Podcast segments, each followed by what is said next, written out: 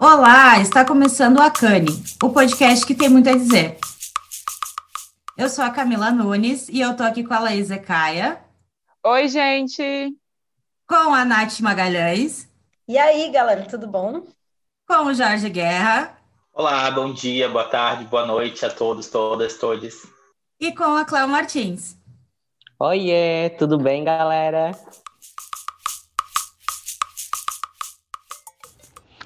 Você não é negra. Não, não. Você é só moreninha. Pode até parecer uma frase aleatória e fora de contexto, mas cada um de nós já passou por alguma situação em que a sociedade não nos reconhecia como pessoas negras, ou então nos desmotivava a buscar esse entendimento. Então é sobre isso nosso episódio número 4, quando nós nos descobrimos negros. Ah, mas vocês não sabiam que vocês eram negros? Como assim? Então, a gente sabia. Mas vem cá entender como foi para a gente essa intensa e transformadora descoberta do pertencimento. E falando também em pertencimento, 20 do 11 é o Dia Nacional de Zumbi e da Consciência Negra. Essa data que faz referência à morte de Zumbi, um símbolo da luta e da resistência dos negros escravizados no Brasil. Se no final desse episódio fizer sentido para você, compartilha conosco a sua opinião, a sua descoberta e o que mais você precisar compartilhar. A gente está aqui, tá bom? E hoje a gente começa, então, pode ser com uma pergunta: o que é ser negro para você?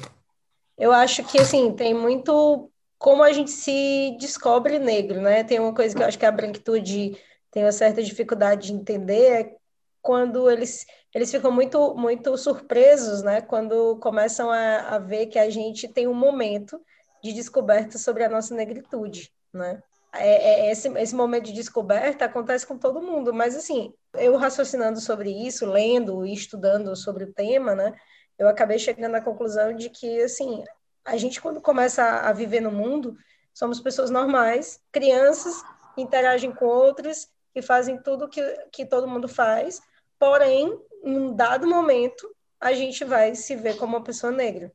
Então, assim, para mim, esse, esses primeiros momentos, eu acho que eles começaram a acontecer quando eu comecei a sair um pouco mais de casa, né? A Djamila Ribeiro, no livro é, Quem Tem Medo de Feminismo Negro, ela, ela introduz o livro justamente falando sobre a descoberta dela, né? Sobre a negritude dela. E aí um exemplo que ela dá, que eu acho super interessante, é de que quando ela se viu, né, como uma menina negra, como uma criança negra, era justamente no ambiente fora de casa, né? Em casa, ela era apenas mais uma criança que brincava com as outras, que brincava com primos, que ia para casa da avó, que fazia tudo que todo, toda criança faz. Mas quando ela começa a conviver com outras crianças, né, é, colégio e ambientes com, com pessoas brancas, né, isso começa a aparecer de forma mais séria. E, assim, para mim também foi basicamente a mesma coisa, porque eu estudei no mesmo colégio, é, do, desde dois anos de idade até eu ter mais ou menos, sei lá, uns 12 anos ou menos, acho que menos do que isso, talvez uns oito, uns oito anos. Então, assim, quando eu mudei de escola a primeira vez, eu fui para uma escola maior e eu fui para uma escola mais era particular, né? E com uma variedade maior de pessoas num bairro considerado de classe média. E eu acho que foi aí, assim, quando eu me enxerguei como uma menina negra pela primeira vez. Porque também foi com o racismo que eu me enxerguei como negra. Para mim, eu acho que foi a primeira vez em que eu olhei e pensei assim: é, eu sou uma menina negra diferente dessas outras meninas e elas não me acham tão legal assim, mesmo que não me conheçam, né? Mesmo que a gente não se conheça, elas não gostam de mim. Eu estava pensando, ouvindo a Nath, o quanto que é sempre nesse, nesse momento de infância, né? Para mim, quando, quando eu me reconheço e eu entendo que eu sou uma pessoa negra, a minha lembrança ela passa por momentos diferentes da minha vida. Na minha infância, eu não lembro. Eu não sei se eu tenho uma coisa muito de autodefesa eu acabo tendo pouca lembrança da minha infância. É, eu lembro da, da minha mãe contando que um certo dia eu cheguei da escolinha, da creche, dizendo que eu não gostava da minha cor. E aí ela disse que o que, que ela fez foi mostrar as coisas que eram legais com a minha cor, né? Ah, e o chocolate, o chocolate não é bom, e foi fazendo essas associações, né? E sempre puxando como eu sou bonita, né? Uma mãe sendo carinhosa com, com a filha, né? Como a sua pele é bonita, como você é bonita e tal. Mas para mim não é uma lembrança forte esse momento. porque eu acho que eu fui construindo e fui vivendo e, né, como a gente, como eu estou aqui no Sul, a minha, as minhas amizades, a grande maioria são pessoas brancas, então, acaba que vai acontecendo afeto, né? E eu sempre fui uma pessoa de conversar muito, de me relacionar com muitas pessoas, de não nunca ficar num grupinho só. Eu sempre participei de, nunca participei de um de um grupo único, sempre de vários grupinhos, né? Então, eu, eu conversava com gente de grupos diferentes. Para mim, quando eu me enxergo como pessoa negra, é uma coisa que vem muito depois, né? Quando eu já era uma pessoa adulta mesmo quando eu estudei em colégio particular no meu ensino médio e eu era uma das poucas pessoas naquela fase, naquele ano que eu estudei, que tinham mais de 300 alunos, é, tinham menos de 10 pessoas negras no ambiente. Então, eu sabia que eu era a única da sala, eu sabia que tinham poucos como eu. Eu entendia, sim, que eu era uma pessoa negra. Na minha casa, a gente sempre falou sobre negritude, a gente sempre se reconheceu como pessoa pessoas negras, mas o sentimento, para mim, ele veio de um incômodo. Ele veio do incômodo de realmente não me encontrar, não saber qual era o meu lugar.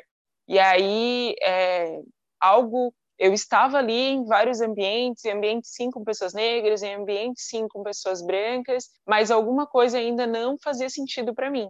E aí eu fui entender e eu ainda estou passando por esse processo e que para mim é o mais interessante, né? Eu, o meu primeiro processo que eu tenho lembrança e uma recordância mais forte, eu tinha ali o que meus 26 anos, que é um pouco coincide muito com a existência da minha marca, né?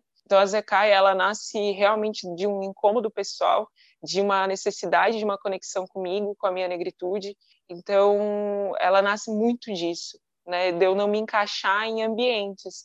Por mais que eu externamente pudesse aparentar que eu estivesse encaixada nos ambientes, emocionalmente eu não estava, porque parece que eu tentava me moldar para ser o que o ambiente queria que eu fosse, mas não o que eu realmente era. Então, esse incômodo me fez buscar mais sobre negritude, me fez conversar mais, me fez estudar mais, me fez interagir mais com pessoas negras e de lugares diferentes do que eu estava vivendo, né? Porque os ambientes com pessoas negras que eu estava não estavam falando sobre negritude. Essa minha descoberta como pessoa negra vem de um incômodo. E esse ano veio ainda muito mais forte de reflexão mesmo. Parece que né, a marca tem quatro anos, então faz mais de quatro anos que eu passo por esse processo, né? de identificação, de, de conversa, de troca e tal, mas esse ano veio muito, muito, muito mais forte, principalmente nessas leituras e tudo mais. E aí, cada leitura que eu faço, eu já falei isso outras vezes, eu sempre repito, né? A cada nova leitura que eu faço é um reconhecimento de identidade. Então, quando eu vejo outras pessoas que já passaram pelo processo que eu passo, eu vejo reconhecimento. E aí, esse meu processo, ele ainda ele tá muito longo, sabe? Não é uma coisa que é, não é só tu passar para mim, né? Não é só tu passar por momentos racistas. É meio que olhar para tua vida e para mim isso é até um pouco doloroso, né? É tu olhar para tua vida e entender que basicamente tudo que tu é, de alguma forma ou outra, a raça está envolvida, assim, né? Porque eu não sou um indivíduo sozinho, sozinha, né? Eu não sou só um indivíduo que tem sentimentos. Eu sou uma pessoa que a pessoa olha para mim e não enxerga só a Laís, ela enxerga um coletivo. Então, o meu acerto e o meu erro trazem um coletivo junto comigo. É uma percepção que eu estou tendo muito agora. E o acerto e o erro do outro eu também carrego, de um outro semelhante a mim. As minhas facilidades e as minhas dificuldades também vêm dessa percepção, né? E é uma coisa que eu só estou conseguindo perceber agora. Antes de eu falar, eu queria ouvir a Cléo. Camila sempre gosta de ouvir a Cleo. Ah, então, gente, é... ouvindo a fala da Nath e também da Laís, né, me identifico com muitas passagens e eu me reconheci, eu me, sempre me reconheci, na verdade, quanto pessoa negra, tá? Desde a minha infância. E eu lembro que no colégio que eu estudava, que era um colégio público, as minhas amizades, as quatro meninas que eram minhas amigas naquele contexto, eram todas negras.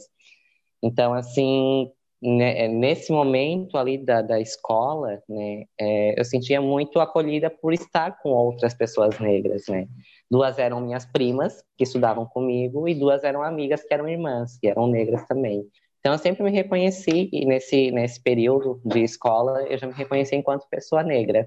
Só que é, ter consciência né, das violências, dos racismos que eu sofria, e também começar a, a, a, entender mais, a estudar mais, me aprofundar mais em leituras e tudo mais, foi muito assim, começou muito quando eu já estava na faculdade, porque eu sempre me reconheci enquanto pessoa negra, né, em casa, é, meus irmãos negros, meu pai negro, a minha mãe é branca, mas a gente sempre conversava, meu pai sempre pontuava muito, eu lembro até hoje, assim, meu pai sempre falava, ah, mas isso aí só porque é negro, ah, não sei o quê, meu pai sempre pontuava.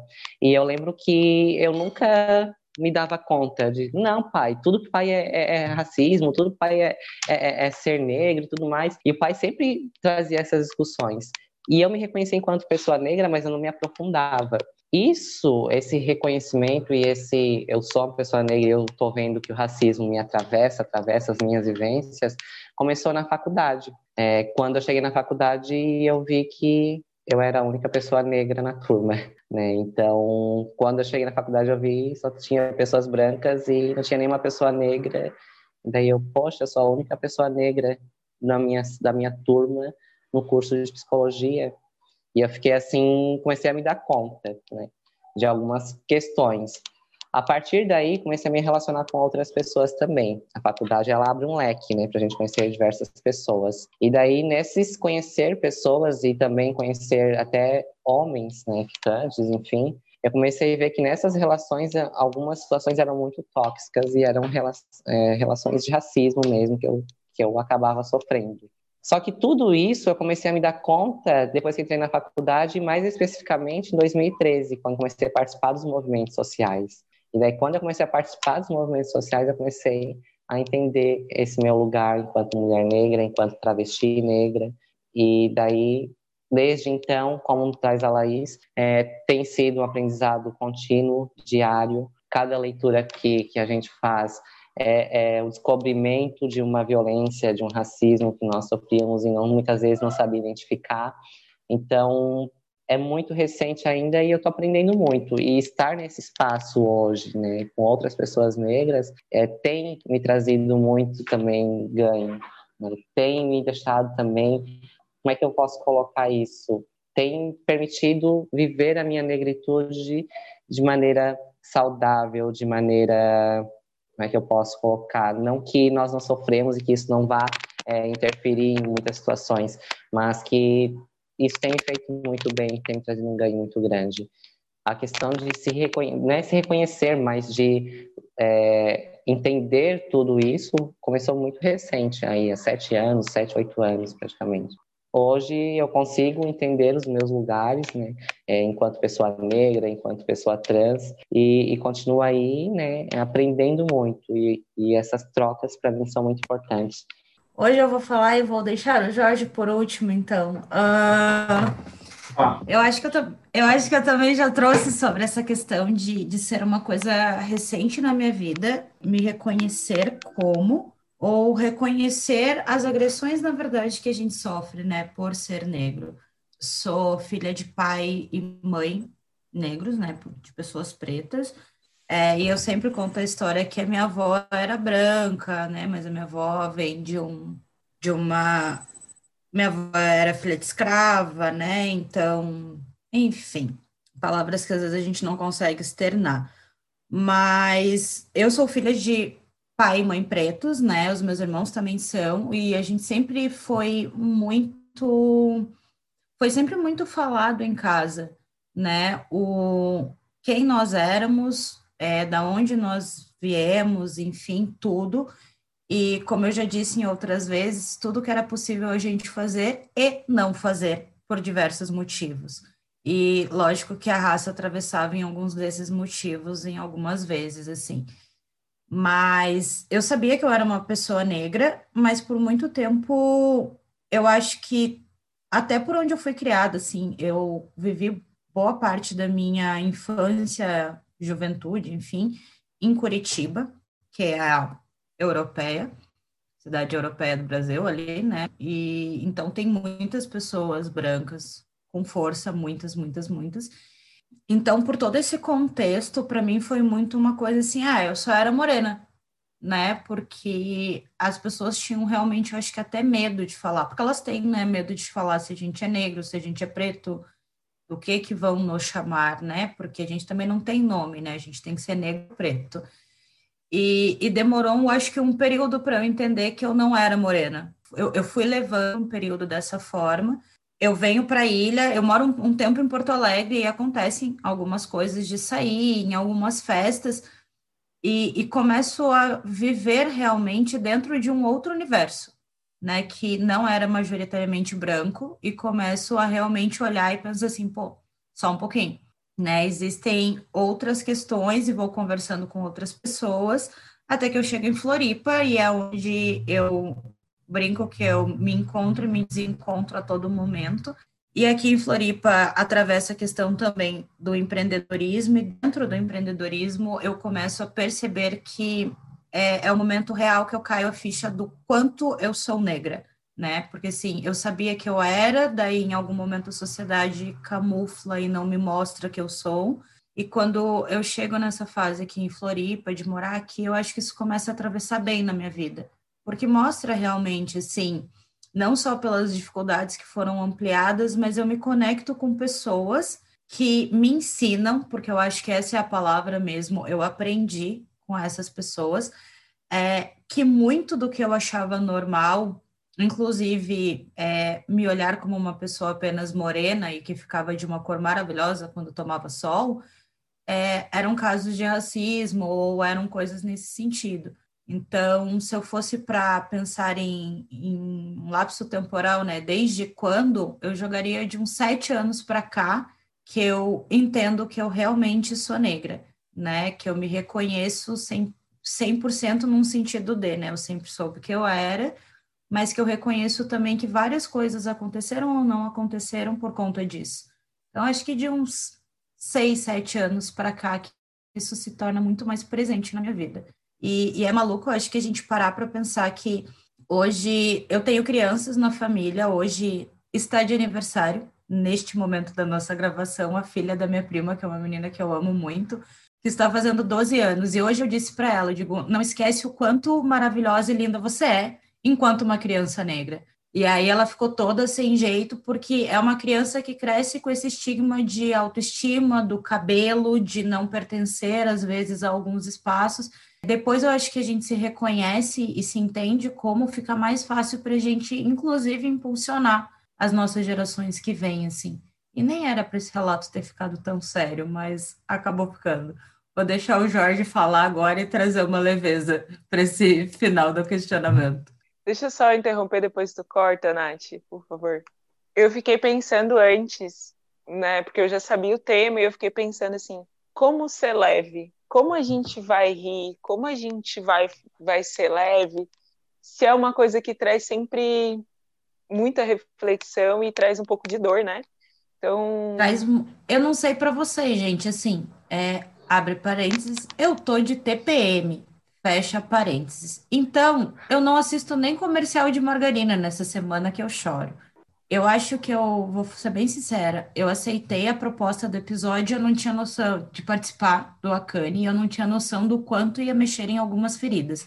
Mas diz que a gente tem que tratar enquanto mulher, né, nesse sentido, botar para fora do útero, né? A gente tem que gerir toda essa dor e tirar realmente para que a gente possa parir novas coisas. E eu acho que vocês estão me possibilitando bem isso, assim, é parir novas Camilas a cada episódio que a gente grava. E eu vou desligar a câmera porque eu vou chorar aqui cinco minutinhos e eu já volto.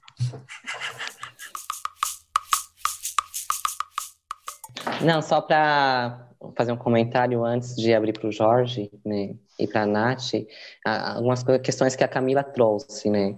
Porque eu sempre me reconheci enquanto pessoa negra, mas o que ela trouxe, por exemplo, da palavra negra, né? Comecei há muito pouco tempo me apropriar de, não, eu sou uma pessoa negra, né? Porque até então, toda a minha vivência me colocava como uma pessoa morena, Então, muitas vezes a gente não se dá conta disso. E, e, aqui, escutando outras pessoas, a gente começa a se dar conta e se ligar de muitas coisas que nós fazíamos. E também, pegando ali o gancho que eu acho que não sei se foi a Thaís ou se foi a própria Camila que trouxe, mas eu estava aqui refletindo sobre a minha própria fala. Olha só, a pessoa reflete sobre a própria fala que fez, né? E daí eu estava pensando quanto é, quando eu comecei a me aprofundar nas questões raciais, a entender tudo isso, o quanto isso me aproximou do meu pai, nessas, nesses debates, nesses discursos, e quanto hoje isso tem sido tão rico, assim, porque quando a gente senta para conversar sobre questões raciais, questões, enfim, é, é, hoje é muito mais gostoso, assim, a gente, eu consigo entender o que ele quer dizer, né, coisas que eu não conseguia no passado, e daí eu acabava julgando ele, e hoje eu consigo entender perfeitamente tudo aquilo que ele trazia, e isso tem aproximado também, né, eu do meu pai. Então, assim, isso que a nossa relação sempre foi ótima, mas, assim, tem aproximado muito mais. Então, assim, como é, é importante e como é libertador a partir do momento que nós né, começamos a entender tudo isso. E eu acho que isso vai, eu acho que isso tem duas vertentes, assim, que são bem interessantes. Quando tu fala em te aproximar e tudo mais, Cléo, eu percebo que essas conversas, e não só de agora, né? Como eu digo, de um tempo para cá, quando a gente começa a ter algumas outras vivências, isso me afasta de diversas pessoas uhum. que não entendem muitas vezes que eu não estou sendo só a chata do rolê. Eu estou sendo a chata do rolê que carrega um navio negreiro e que uma sociedade me impôs agir de uma maneira que não é a minha, entendeu? E, e muitas vezes, é, por mais que a gente queira se aproximar das pessoas, a gente não vai conseguir. Quando eu falei que eu escutei o episódio mil vezes, é, é porque eu estava realmente lembrando das coisas, das pessoas que eu me afasto, entendeu? Do último episódio. Eu disse quantas vezes eu tentei explicar que algumas coisas causam a dor e as pessoas não entenderem. Então a gente se afasta disso para não sentir a dor. E de outro lado, é, hoje eu me aproximo muito mais de algumas questões, eu já sou extremamente próxima da minha mãe mas eu percebo quanto foi imposto para ela uma vida enquanto sociedade, enquanto mulher negra, né, com filhos, nananã, toda aquela questão, por, é, pelo contexto realmente dela ter que ser aquela mulher forte, guerreira e aguentar aquilo.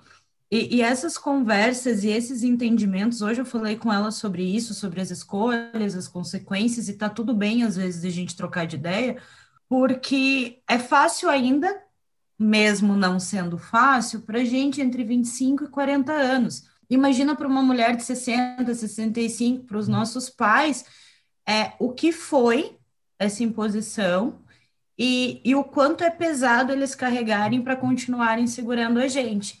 Eu sempre converso com a minha avó, que já é falecida, né? Porque a gente tem que ter umas loucuras na vida. A minha é conversar com a velha que fica no retrato ali do fundo.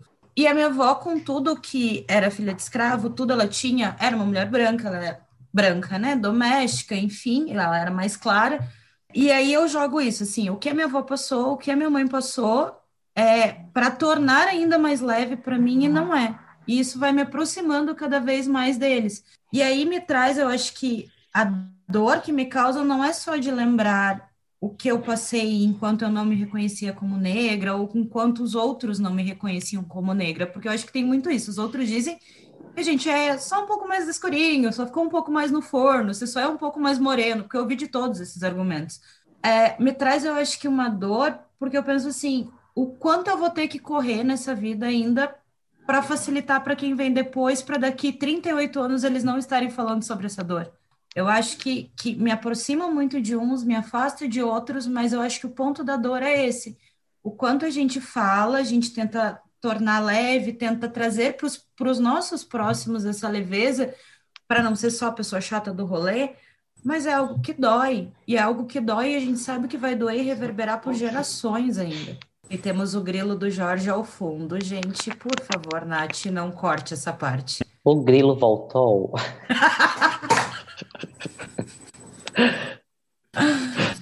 Então, eu juro que eu vou comprar um, fone com fio essa semana para matar esse Ô Jorge, a gente só brinca, Jorge, que a gente, gente já tá acostumada. Eu me nego a gravar esses episódios sem o Grilo participando grilo, das nossas conversas. O grilo, o grilo, já é a sexta pessoa aqui do, do nosso acho grupo. Acho que vai ter que ter o Grilo sempre, também acho. Acho, inclusive, justo fazermos uma apresentação para este integrante da equipe, o Grelo. É grila.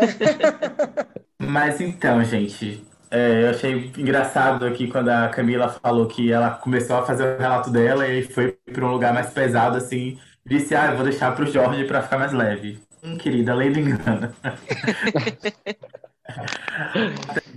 Enquanto você estava fazendo a sua fala, eu estava aqui refletindo, e aí eu já tinha pensado que a minha fala ia começar justamente dizendo que é, esse, essa jornada de se descobrir negro, para mim, é, é sinônimo de incômodo, assim.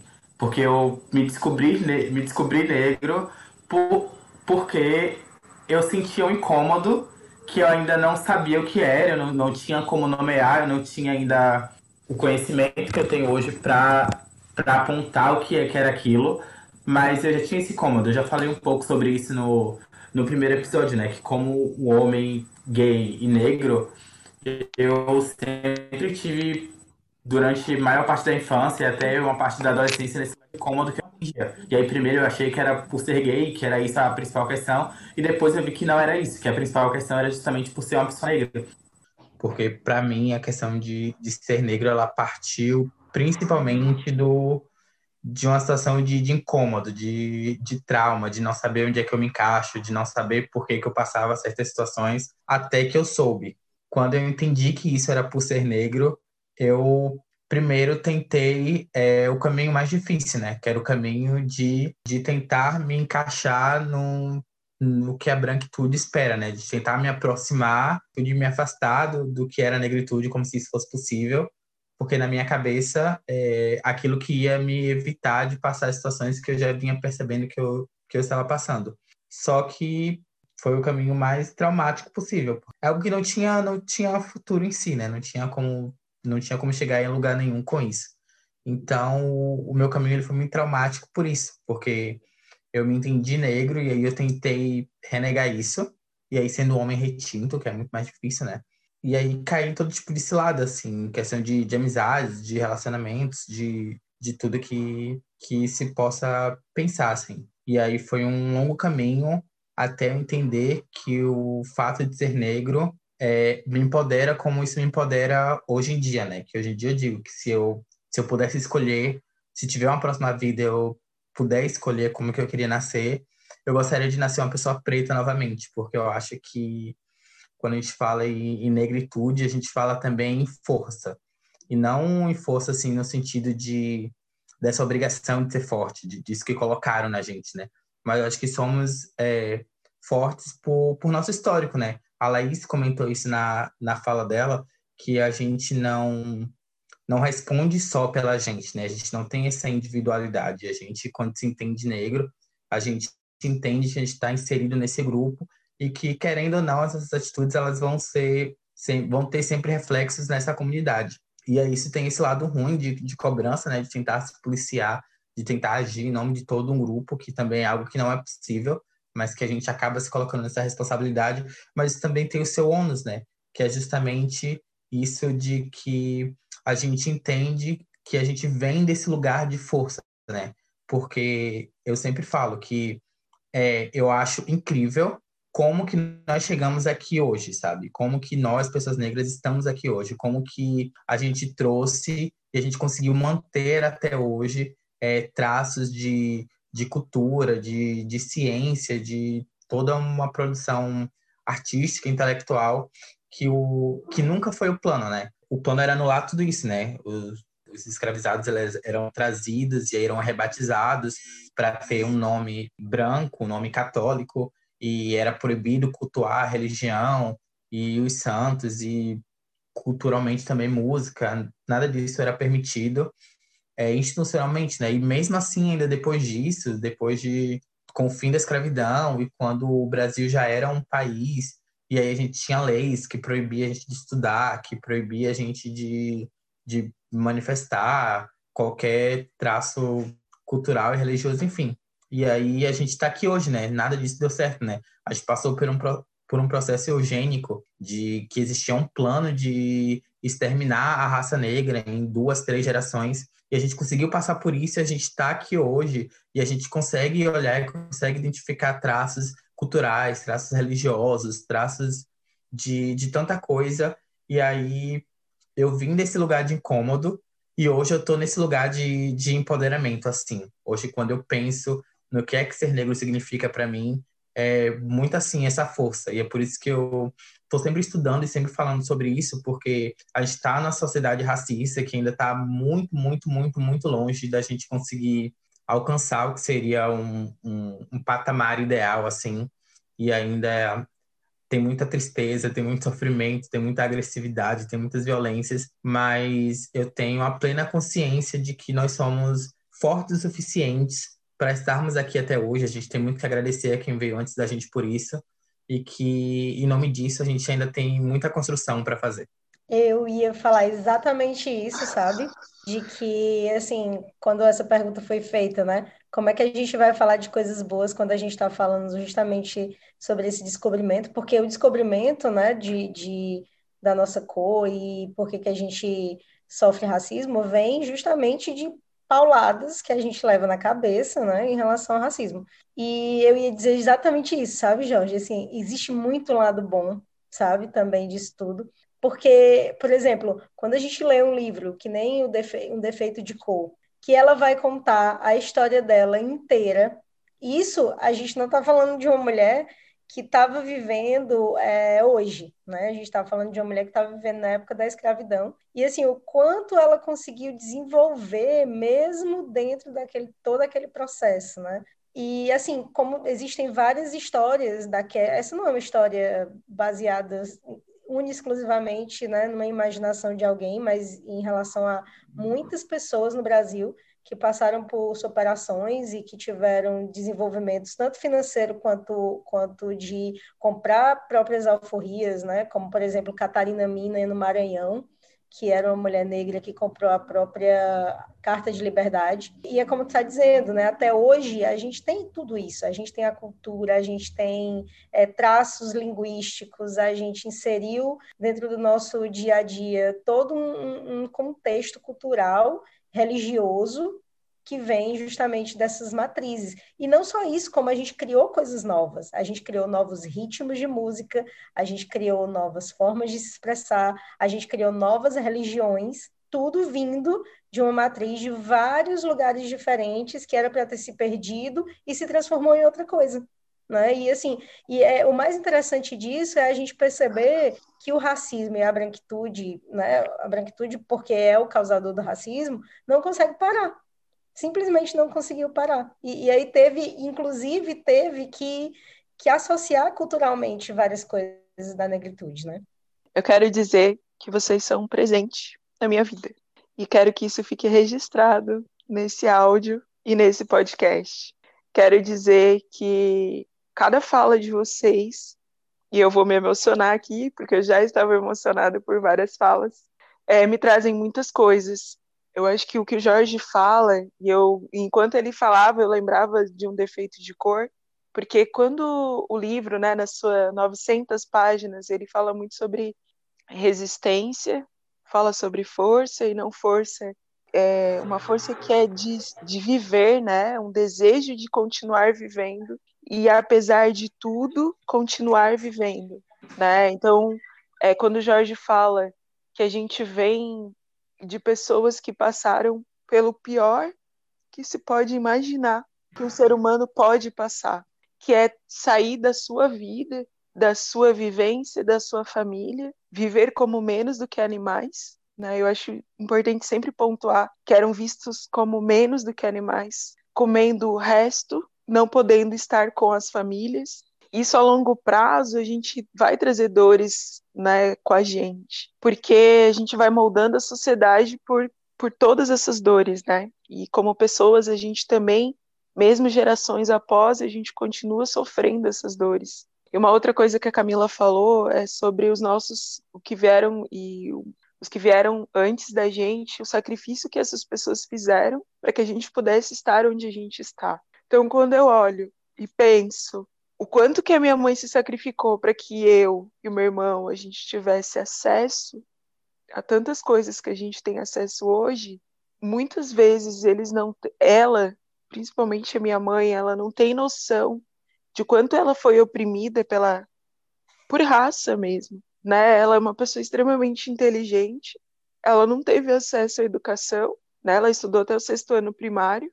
E quando eu digo, né, que isso faz parte de um racismo estrutural, que isso até então é, não estudava mesmo, né? Tem até o meu padrasto tem até o primeiro ano, tem só o primeiro ano primário, então ele lê bastante, mas ele escreve errado. E eles não, não conseguem, né? Meu padrasto tem 71, a minha mãe tem 65, e eles trabalharam muito para que a gente tivesse oportunidade e acesso. E eles não conseguem perceber que isso vem de todo esse passado, né? Então, quando eu começo a ler livros, inclusive de, de literatura como um defeito de cor, eu vejo o quanto que a gente foi abraçado por esses antepassados, né, por esses fam familiares que aceitaram trabalhar de qualquer coisa, porque não podiam trabalhar, né, que imagina, libertam as pessoas e proíbem elas de ter acesso, impedem elas de ter acesso a estudo, a trabalho, prendem elas por estarem vadiando, sendo que também que não dão estudo, não dão trabalho. Então, assim, me reconhecer e entender todas as opressões que ser negro representa, como a Camila disse, é ter que viver a minha vida como indivíduo, pensando que as próximas gerações tenham um caminho mais leve e possam viver indivíduo plenamente, né? Porque eu vou viver a minha vida como indivíduo, mas ao mesmo tempo coletivamente, querendo abrir caminhos para que os próximos não precisem passar por nada do que a gente passa e nem do que os nossos antepassados passaram. Ai, é um longo caminho que a gente tem pela frente. É uma construção de gerações para que a gente possa ser apenas a gente. E se olhar no espelho e se enxergar como a gente é. Porque é só disso que a gente está falando. Não ter ninguém dizendo que você não pode usar um cabelo solto, é não ter ninguém dizendo que o seu nariz não é harmônico com o restante do rosto, porque isso está bem em voga ultimamente, né? Essa questão de harmonia de rosto. E, gente, é só pelo direito que, né, Brasil, enfim, e olhar e se reconhecer como a gente é, sabe? Sem o outro querer nos, nos tirar isso. Sim, e era justamente o que eu tinha anotado aqui, né? A gente saber que é negro é muito isso aí que tu tá falando, né, Camila? É muito. A gente, por exemplo, a gente só quer, só tá vivendo, né? Quando eu fui para a escola, eu só tava querendo ser uma criança normal, querendo brincar e tudo mais. Então, assim, é isso. A gente é colocado nesse lugar onde a gente quer viver como pessoas normais, né? Como qualquer pessoa vive, mas a gente é perpassado o tempo todo por questões raciais e colocam a gente nesse lugar, independente da gente saber o que está acontecendo ou não. Então, não importa se eu estudei sobre isso, se na minha casa foi dito sobre isso, independente da minha mãe ter chegado para mim e falado: você é uma menina negra e isso, isso, isso pode acontecer. Ou de outra família ter chegado para outra criança e não ter dito nada. Então, assim, independente disso, e é o pior, né? Porque os nossos pais, eles tentam toda hora proteger a gente dentro das redomas, mas que essas redomas elas acabam às vezes não sendo o suficiente. Porque quando você está na rua é outra história. Em casa você está protegido, na rua você já não está mais protegido, independente de todo o know-how que você tem, porque é uma coisa muito maior né, do que a gente. Então, independente da gente saber nomear ou não, aquilo vai estar tá ali. Mesmo que eu, que eu sofra aquilo ali e não saiba dizer acabei de sofrer um racismo, porque tem muita gente ainda que não consegue nomear e que não consegue entender que aquela brincadeira ela não era uma brincadeira, né? Era uma ofensa. O sentimento ele brota na gente. De alguma maneira a garganta fecha. De alguma forma a gente fica um pouco incomodada. Então sentir a gente sempre vai sentir, porque tem alguma coisa estranha naquele, naquela piada, naquele comportamento, naquele, naquela naquela coisa sobre o seu cabelo que alguém disse, né? Enfim. Então, assim, por mais que a gente não saiba muito bem, a gente uma hora vai se deparar com a nossa negritude e a negritude é apontada exatamente com o racismo. Eu vi um tweet essa semana que falava, falava exatamente disso, que as pessoas ficam falando que, que é piada, que é engraçado, E aí é engraçado para quem, né? Porque pra gente é uma piada que dura mais de 300 anos. Então bota esse povo que tá dizendo lá que é só uma piada, bota eles lá sentados e manda passar uhum. esse tempo todo aí sendo servindo de chacota para ver até que ponto essa piada é engraçada, né? E Isso ninguém quer, outra... né? Exatamente, aí ninguém quer. E uma outra coisa que eu tava refletindo agora também é justamente isso, que quando a gente fala sobre ser negro, muito felizmente não é mais um, um conceito fechado, né? Muito felizmente não significa mais uma coisa só.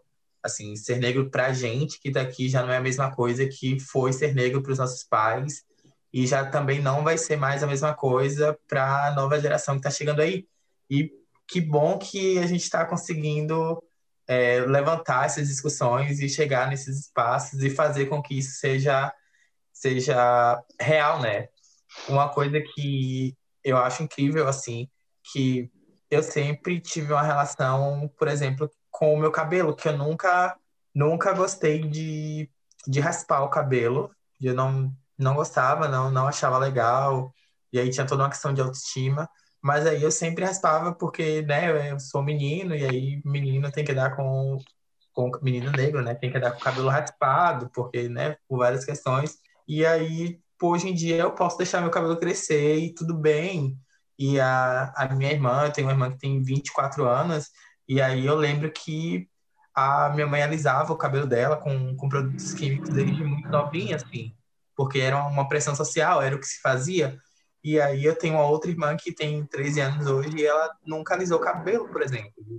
Quando ela quer sair, ela arruma o cabelo e passa creme, fica o black, tá maravilhoso, ela se sente linda e ela já, já sai de casa assim, sabe? Não tem ninguém dizendo que ela tem que alisar o cabelo para se sentir bonita. E aí são essas pequenas coisas assim, né? Então, assim, às vezes parece parece meio desanimador, assim, quando a gente olha para o tanto de coisa que a gente ainda precisa que mude para a gente considerar que a sociedade seja minimamente aceitável mas a gente está mudando.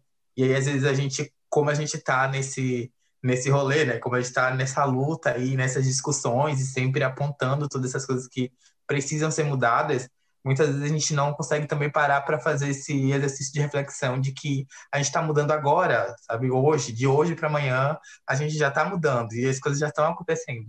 E é com esse, todo esse meu otimismo, eu acredito que as coisas estão melhorando e vão melhorar ainda daqui para frente. Eu acho que a gente ainda tem um longo caminho e eu acho que sim, a gente vai, vai ganhando, vai tendo pequenas vitórias ao longo do caminho. Isso do cabelo é muito engraçado, né?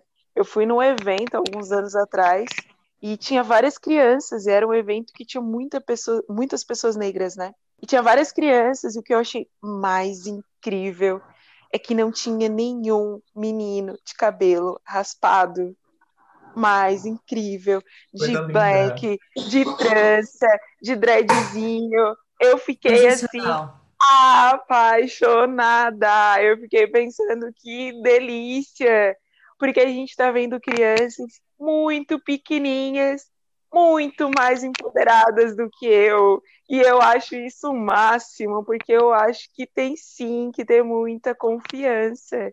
Porque é... nós somos diversos. Deixa eu só trazer um, uma coisa que talvez se misture, né? No... Mas uma vez, eu num posto, eu fui abastecer o carro, e aí o cara, ele teve a audácia de me dizer, né? Eu tava lá pagando, e o cara assim, ah, você é uma negra muito bonita, e não sei o que, eu, né, cara de paisagem. Daqui a pouco ele continuou insistindo, eu, cara de paisagem. Aí daqui a pouco ele insistiu mais uma vez, eu digo, ah, é que você poderia ter, não precisava ter dito que eu era uma negra muito bonita, você podia ter dito só que eu sou uma mulher bonita e tudo bem. Ah, mas vamos combinar, 97% dos negros são feios, né? Eu.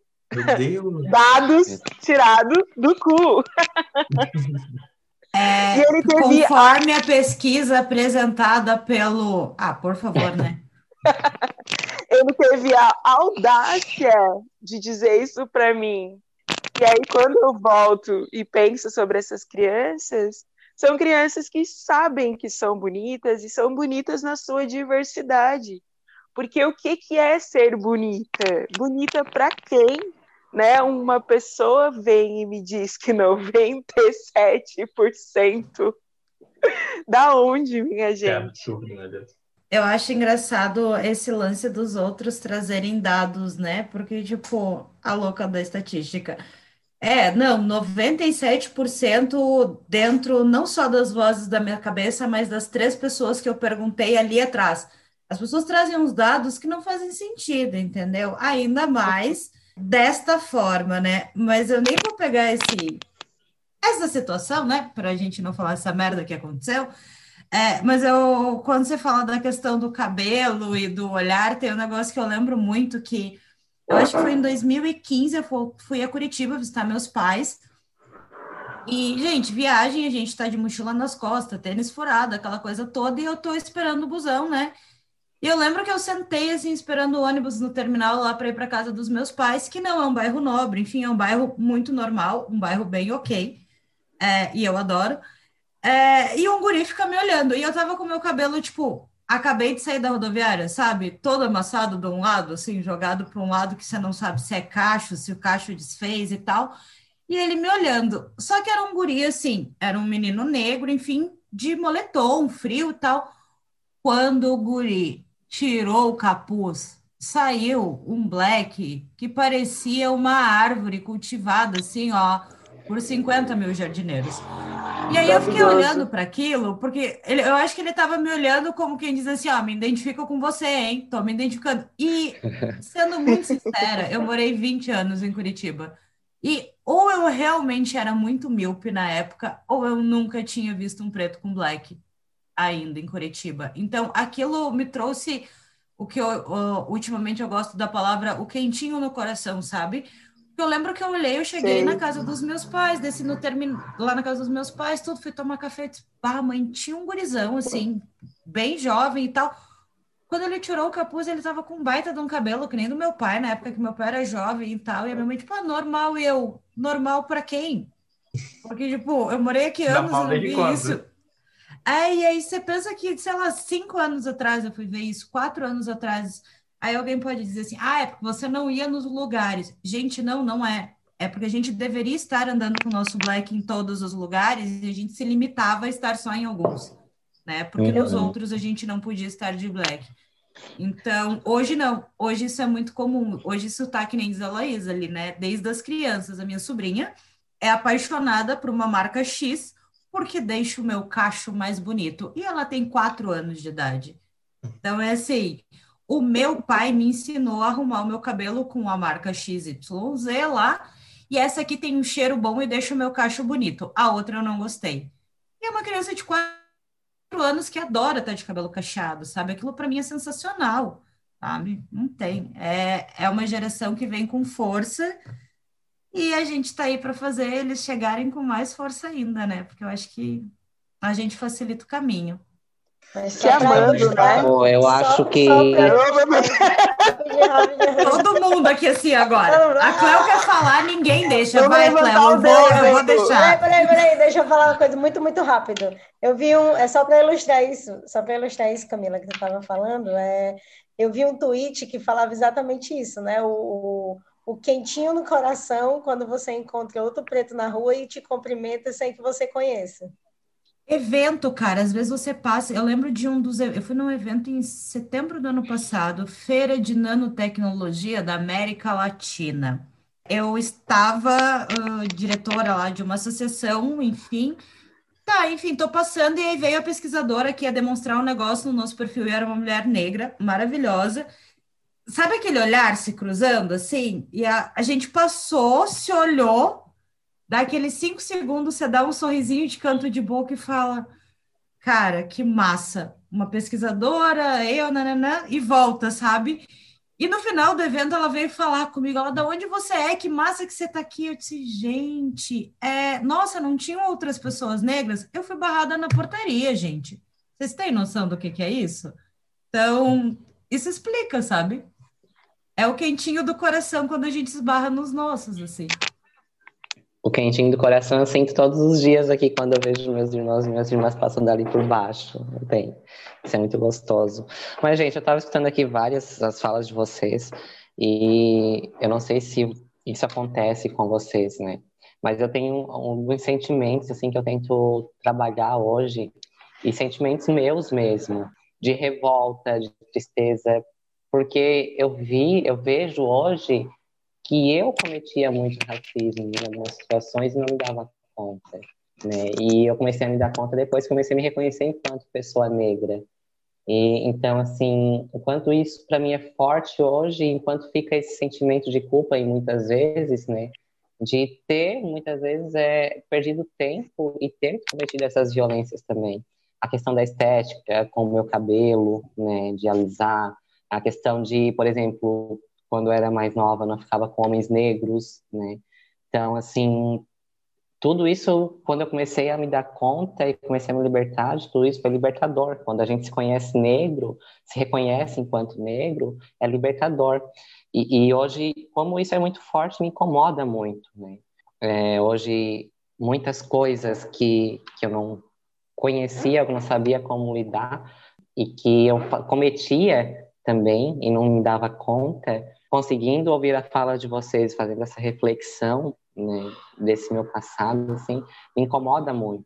Né? E parece que eu me sinto anos-luz atrasada. E estou realmente, né, anos-luz atrasada quando eu vejo que eu perdi tanto tempo sem estar tá realmente ali com, com o meu povo, né, com os meus irmãos, né, que vivem as mesmas, passam vivências parecidas com a minha, e o quanto isso tem me libertado e tem me aproximado né, de outros irmãos e irmãs negros e negras.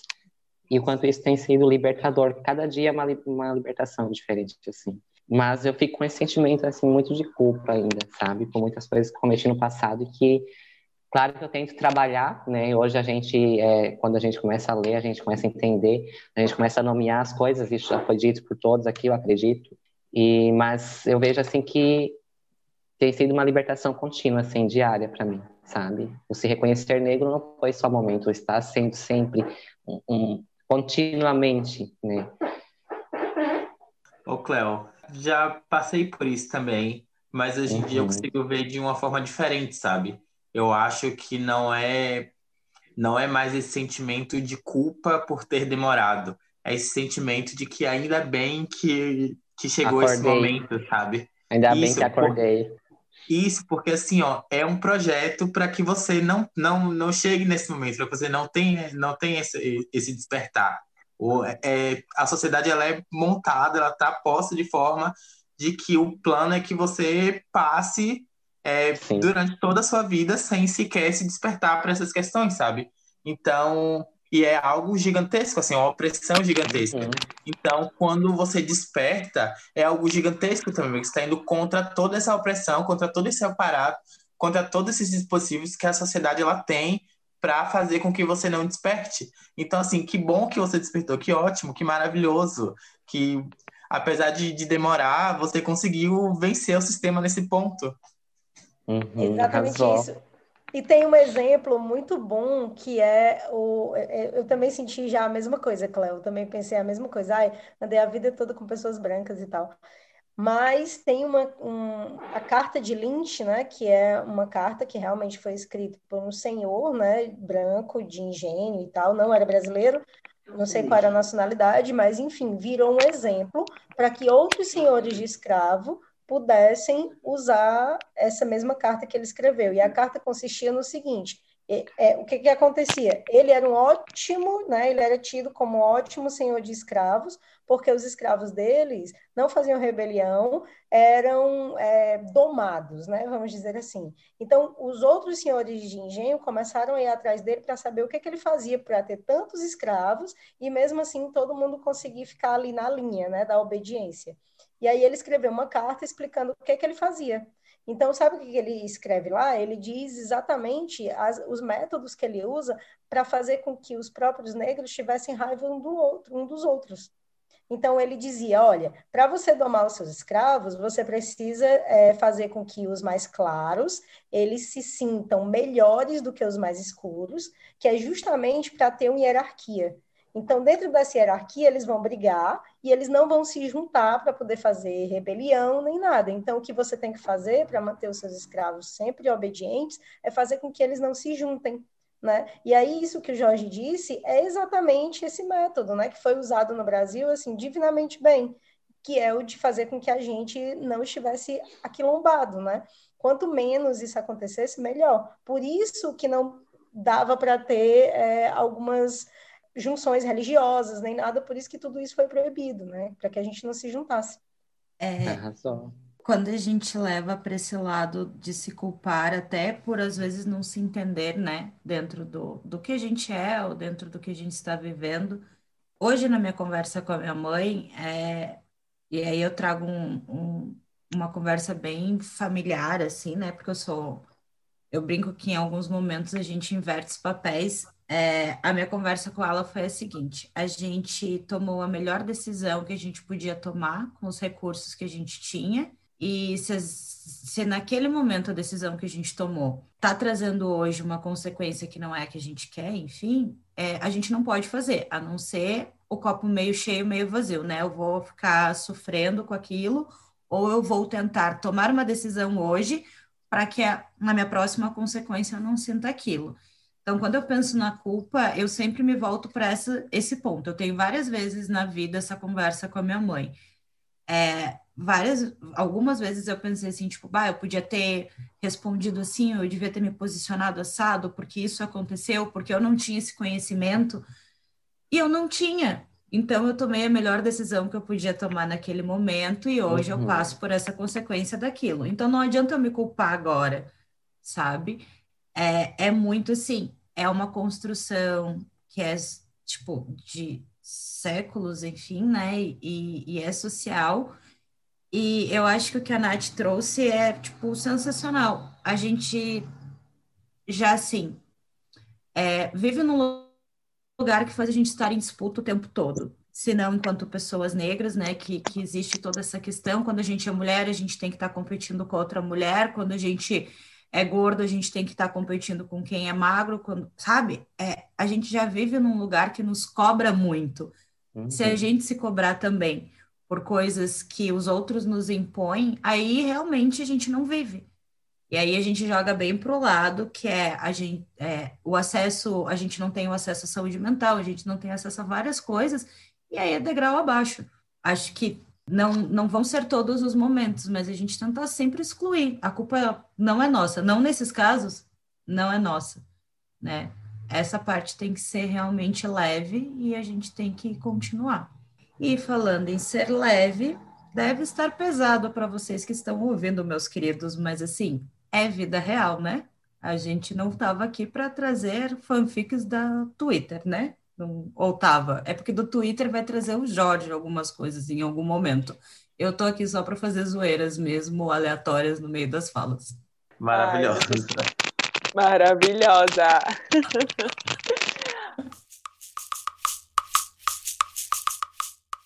Cléo, é, sobre sentir culpa, é, eu acho que a gente, cada pessoa tem o seu processo, cada pessoa tem seu tempo. É, acho que não, não tem ah, tarde, cedo, cada pessoa vai passar por, pelo seu tempo. Eu acho que também não cabe a gente cobrar que pessoas estejam na mesma velocidade do, do que a gente, é, tenham o mesmo interesse do que a gente, porque, como o Jorge disse, é uma sociedade inteira é, colocando para que a gente não, não se entenda, não se reconheça, não se revolte, porque daí vem revolta, né? E uma outra coisa também é que cada vez que tu se conhece, que tu, tu entende que tu não faz parte de uma coisa só, tu faz parte de um coletivo, isso também te traz dor isso porque tu começa a olhar as, as injustiças da sociedade e tu diz, mas sério que isso está acontecendo? E está acontecendo porque essa pessoa é negra?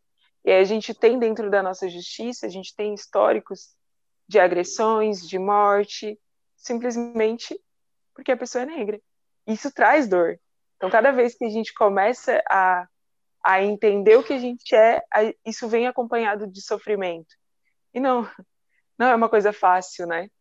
É, muitas vezes eu digo que a ignorância é uma benção, né? Ela é uma benção porque aquilo que tu não sabe, tu não sofre. E eu também venho para uma outra reflexão sobre isso de culpa, né? É muitas vezes de eu não me manifestar, às vezes em situações, publicamente, de situações que me trazem dor, ou simplesmente de não querer ver. Ah, passou uma notícia na rede social, eu digo, eu não quero saber disso. Eu não quero saber disso porque isso me traz sofrimento, porque isso me traz revolta, porque às vezes dá vontade, assim, tipo, o que fazer, como reiniciar tudo, como fazer com que a gente possa só viver. Não sei, nem sei se existe uma resposta a curto prazo para isso. Eu acho que todos os temas vão nos trazer diversas reflexões, né? Mas eu acho que para cada um de nós, é, dentro do seu universo, dentro do seu contexto de ser negro, mesmo aqui no Sul, a gente está em regiões diferentes, né? E, e eu acredito que, que falar sobre isso para cada um de nós vai trazer a reflexão, a dor, uh, o pertencimento a, a, novos espaços e talvez o despertencimento aos espaços que a gente se encontra em alguns momentos hoje. Mas eu acho que traz muito mais conexão para a nossa vida, para daqui para frente, sabe? Do que ficar preso nesse sentimento do, do, do, do que os outros nos exigem, na verdade, sabe? Vai trazendo essa conexão com a gente, com os nossos, para que a gente realmente possa. É, eu sempre brinco que a gente não vai mudar o mundo, né? Mas se a gente puder dar duas voltas na nossa casa e mudar o nosso jardim todo dia, para que o próximo que passe sorrir com as flores, já vai ser o suficiente, entendeu? Então, eu acho que cada encontro desse nos traz um pouco disso. Né? E eu acho que por isso, é... eu sei que para mim, assim como vocês, é muito importante a gente estar tá falando sobre como é para a gente ser, porque os outros que vêm depois, eu sempre falo de quem vem depois, né? Porque eu confio muito nas próximas gerações, é a minha esperança de vida depois da morte, isso é meio estranho, mas é, para os que vêm depois e para os nossos depois também poderem se reconhecer e para que os que vieram antes possam cada vez mais se orgulhar das pessoas que eles deixaram aqui também. Acho que é isso.